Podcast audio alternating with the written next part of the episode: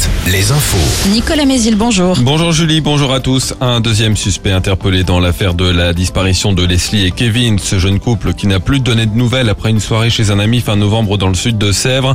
L'homme de 22 ans a été arrêté hier près de La Rochelle, à Puyravaux, selon Sud-Ouest, commune où des vêtements des deux disparus avaient été retrouvés dans une benne début décembre. Le premier suspect, l'un des amis du couple arrêté mardi en Vendée, sera lui présenté aujourd'hui à un juge d'instruction. Décision du tribunal des Sables d'Olonne ce jeudi dans le procès d'un habitant de Saint-Jean-de-Mont. Pôle emploi lui réclame 82 000 euros d'allocation chômage perçue entre 2012 et 2018 et qu'il n'aurait pas dû toucher car il vivait en partie au Mexique à l'époque.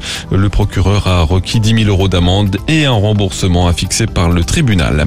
Un angevin de 29 ans a lui été condamné hier à 3 ans de prison ferme. Le week-end dernier, il a percuté un policier qui n'était pas en service sur un passage piéton. Il a ensuite pris la fuite. L'homme était aussi jugé pour des violences sur sa compagne et un refus d'obtempérer.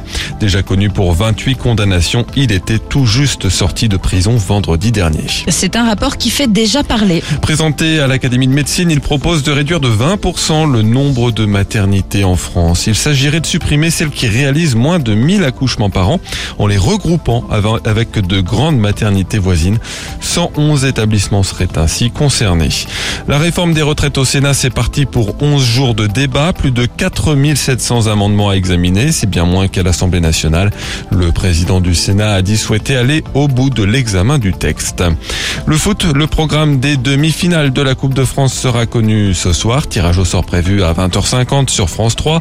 Et hier, Nantes s'est qualifié en battant Lens de buts à 1. Toulouse intègre aussi le dernier carré. Tout comme Annecy, le club de Ligue 2 a réalisé l'exploit en sortant Marseille au tir au but.